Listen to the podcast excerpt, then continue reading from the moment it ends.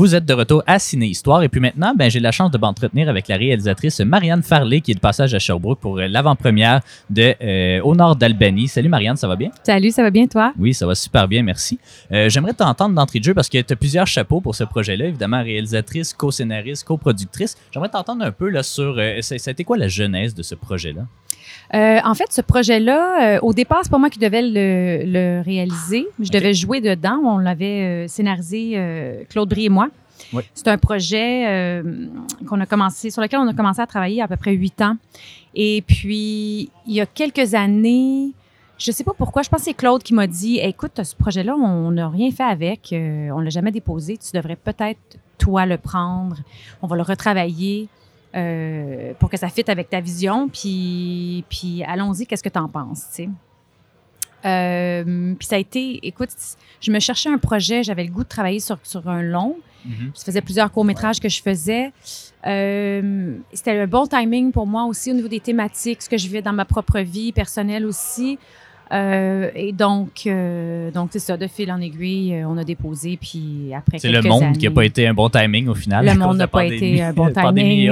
Euh, mais justement, c'est ton premier long métrage, tu, tu l'as mentionné. Ça a été quoi les défis? Évidemment, l'échelle est un peu plus grande, même si c'est quand même une Mhm. équipe assez restreinte. Je serais curieux de t'entendre un peu sur les défis que ça a représenté, ce long métrage-là. Ben, il y a eu beaucoup, tu sais, c'est difficile pour moi de, de comparer parce que mon premier long métrage, je l'ai vécu en pandémie. On faisait partie des premiers tournages à recommencer à Ouais. l'automne 2020.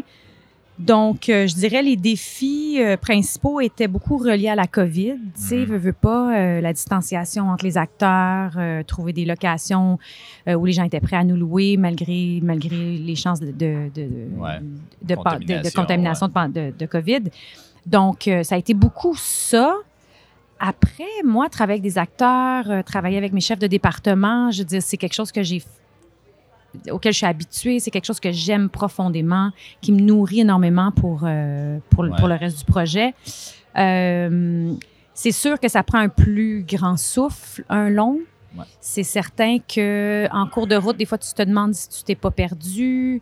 Faut, faut, faut retourner dans nos intentions premières. Faut, faut, faut vraiment euh, être, être très à l'écoute des autres et de soi. Mhm.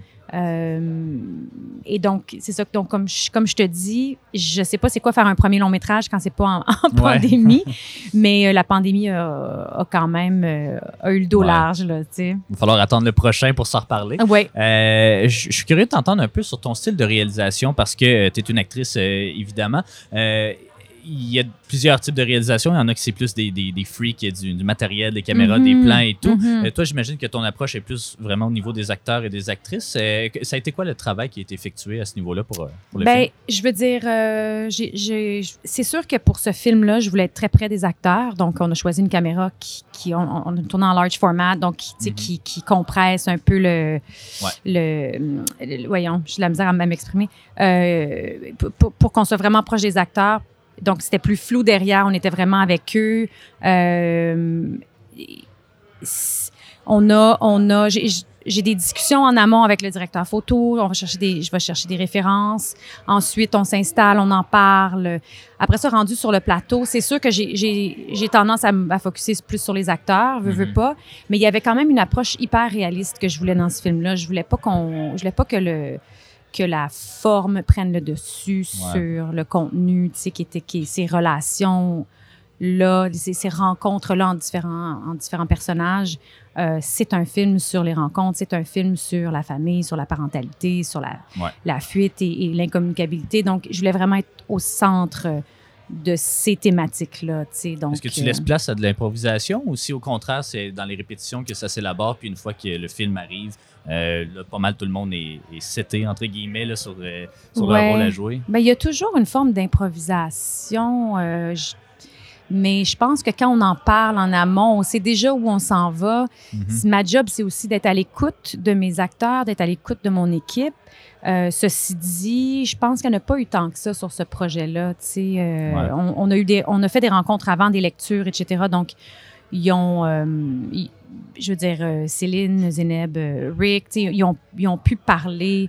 On a pu avoir des discussions au niveau des dialogues. OK, ça, ça, ça, ça, c'est plus difficile à dire. Alors, on, a on, a eu, fait, on a fait ce travail-là en amont. Surtout qu'il y avait un, script bilingue aussi. Il y avait un script bilingue, Il y avait cette difficulté-là. Ouais. Euh, euh, J'aimerais t'entendre un peu sur euh, euh, les thématiques qui sont explorées. Tu le mentionnais un peu, ouais. parentalité, la fuite, même on pourrait quasiment voir ça comme un coming of age pour ce qui est de la trame de, de Zeneb. Mais moi, moi, la thématique qui est vraiment plus ressortie, c'est justement la ben, la parentalité, mais la monoparentalité. Oui. Euh, Est-ce que c'est quelque chose que tu voulais mettre de l'avant dès le départ ou même euh, Claude aussi, là, vu que Oui. c'est lui qui, qui, qui partait avec le projet? Est-ce que c'était vraiment une thématique centrale ou si euh, c'est comme développé un peu au fil du projet? Je pense que c'était central. Je pense que l'idée qu'une mère tombe en panne avec ses deux enfants, qu'elle n'a pas de, beaucoup de ressources, qu'elle est vraiment comme un peu emprisonnée dans ce petit village-là, ça a toujours, c'était, c'était vraiment l'élément déc- déclencheur pour nous dès le départ.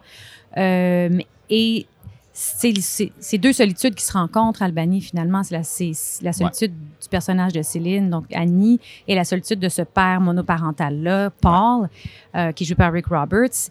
Euh, c'est la rencontre de ces deux solitudes-là. Ces deux solitudes-là, si ces gens-là sont seuls, c'est parce qu'ils sont monoparentales aussi. Donc, c'était Mhm. pas. Je sais pas jusqu'à quel point c'était euh, conscient, mais ça a toujours fait partie de, de Ouais. l'équation. Ça a toujours été à la base du, du récit. Au niveau de la distribution, justement, est-ce que Céline, euh, c'était un de tes choix euh, Ouais, ouais, ben, principaux? Ouais. c'est notre- Comment ça s'est élaboré, justement? Aviez-vous des gens en tête euh, dès Euh, l'écriture ou la réécriture du projet? Non, pas nécessairement, mais euh, disons qu'on. Tu sais, moi, j'ai. Mon agent de casting a appelé Céline, a lui envoyé le scénario. On s'est Mhm. rencontrés sur un banc de parc parce que c'était Ah la pandémie. Ouais. J'ai eu un coup de foudre monumental pour elle. euh, et puis, je- ça faisait un petit bout. Je pense qu'elle avait comme. qu'elle avait. Elle avait pris un, petit, un peu de recul par rapport, euh, par rapport au- à son métier. Euh, et puis, c'était clair pour moi que Céline, c'était c'était Mhm. Annie. Donc, euh, ça a été vraiment une- un coup de chance extraordinaire qui était disponible. Ouais. Euh, J'aimerais t'entendre parce que c'est pas tout le temps qu'on a euh, des personnes qui ont été nommées aux Oscars. Et Puis euh, toi, euh, dans le fond, c'était pour euh, Marguerite. Et puis là, c'est ton premier long métrage depuis. Puis je suis curieux de t'entendre un peu parce qu'aux États-Unis, évidemment, ils en font tout un plat. Ici au Ouais. Québec, c'est presque l'anomalie, même si dans les dernières années, c'est arrivé quand même euh, fréquemment. Euh, mais euh, je suis curieux de t'entendre un peu sur est-ce que ça vient. Ça a été quoi les répercussions de ça pour ta carrière, euh, toi, en, tant que réalisatrice, même en tant qu'actrice? Est-ce que ça venait avec son lot de pression ou si au contraire, c'est plus. euh, Pas nécessairement un fait divers, mais tu sais, comment comment t'as vécu ça, toi, depuis, euh, depuis ça? Ben, en fait, je pense que pendant les Oscars, j'ai vécu beaucoup de pression. Tu sais, je veux dire, le- de l'extérieur, ça a toujours l'air extrêmement glamour, mais c'était Mhm. beaucoup de travail, beaucoup d'entrevues, Ouais. beaucoup de, de. Il fallait se déplacer, il fallait aller faire des rencontres. C'était vraiment euh, beaucoup, beaucoup d'événements. Euh, mais moi, ce qui, ce qui m'est resté de ça, c'était une pression énorme. Ouais. À- par la suite, je sais pas, c'est difficile pour moi de, de- définir ça. Je sais pas à quel point ça a eu des répercussions. Sûrement, tu sais, je veux dire, Mhm. je pense que je pense que dans un CV, c'est quand même c'est quand même beau là. Ouais, ouais, ouais. Non, ça, c'est sûr. Sais, dans le sens que je pense que ça je pense que ça m'a donné une crédibilité comme comme réalisatrice. Je pense que ça a pas nuit, c'est certain. Euh, ça m'a ouvert des portes aux États-Unis pour des projets, pour euh, avoir euh, des âges, de la représentation là-bas, tout ça. Mhm. Mais après, ça, ça ouvre peut-être un peu des portes, mais ça garantit rien non plus. Ouais. Euh, j'ai des projets qui n'ont pas été financés après. Tu sais, je veux dire, c'est, pas. euh, malheureusement, c'est, c'est un milieu qui est extrêmement, je veux dire, compétitif, même si je sens pas qu'on est en compétition les uns les uns par rapport aux autres. là. très subjectif aussi. C'est vraiment, il y a des gens qui, année après année, soumettent des projets. Puis il y a une anecdote, euh, excusez, je parle un peu, euh, mais je parlais à Martin Villeneuve, euh, Oui. qui a sorti un film il n'y a pas très longtemps. Puis il me Ouais, disait Imelda. il y a- ouais, puis il me disait qu'il y avait un de ses projets qui avait euh, Anthony Hopkins puis Isabelle Huppert de signer sur le projet, puis il n'a pas été financé. Finalement, le projet est mort, puis je trouvais ça complètement absurde. C'est très dur au privé, c'est très, très dur. Moi, c'est ce que je me rends compte aussi. Mhm. J'ai des projets aux États-Unis, c'est très difficile de faire financer un projet euh, Ouais. au privé. Donc, euh, on est quand même privilégié au Québec d'avoir, d'avoir un système de fonds publics qui Ouais. supporte les créateurs euh, Exactement. d'ici. Euh, en, temps- en- en dernière question d'entrevue, j'aime toujours, euh, quand je m'adresse aux cinéastes, euh, voir un peu leurs influences ou en tout cas peut-être même leur, pla- leur plaisir coupable, peu importe, mais je serais curieux de t'entendre sur Ouais. les, les- les influences, les cinéastes, les acteurs ou actrices, peu importe, là, qui t'ont influencé dans ta carrière de réalisatrice, mais peut-être aussi comme, comme actrice. Oui. Euh, je dirais, tu sais, comme d'emblée, le premier réal qui me vient en tête, c'est Paul Thomas Anderson. Mhm. Ouais, Euh, Il ouais. n'y a aucun de ces films que j'ai pas euh, adoré, qui font pas partie de, de Ouais. mon top 100, mettons.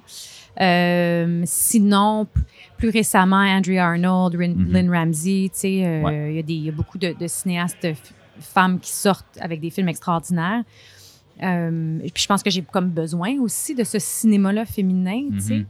Ouais. Euh, ensuite, plus jeune, j'ai, tu sais, mon père m'a exposé à Charlie Chaplin, euh, Hitchcock, euh, Ouais. Frank Capra, c'était mon, mon réalisateur préféré jusqu'à il y a peut-être 10-20 ans où je me suis mis vraiment à découvrir d'autres d'autres cinéastes extraordinaires comme Paul Thomas Anderson, les frères Cohen, etc. Ouais. Oui, c'est ça. Ouais, ça, ouais, très bonnes influences. Ça vas pouvoir écouter ce Wonderful Life euh, pour le temps des fêtes, euh, certainement. Ah, Écoute, Marianne, oui. je ne prendrai pas plus de ton temps. Je te remercie beaucoup euh, d'avoir pris le temps de nous parler et on souhaite la meilleure des chances au nord d'Albany qui prend l'affiche le 2 décembre, mais qui est en avant-première ici à Sherbrooke ce soir. Merci beaucoup, Marianne. Merci à toi, merci.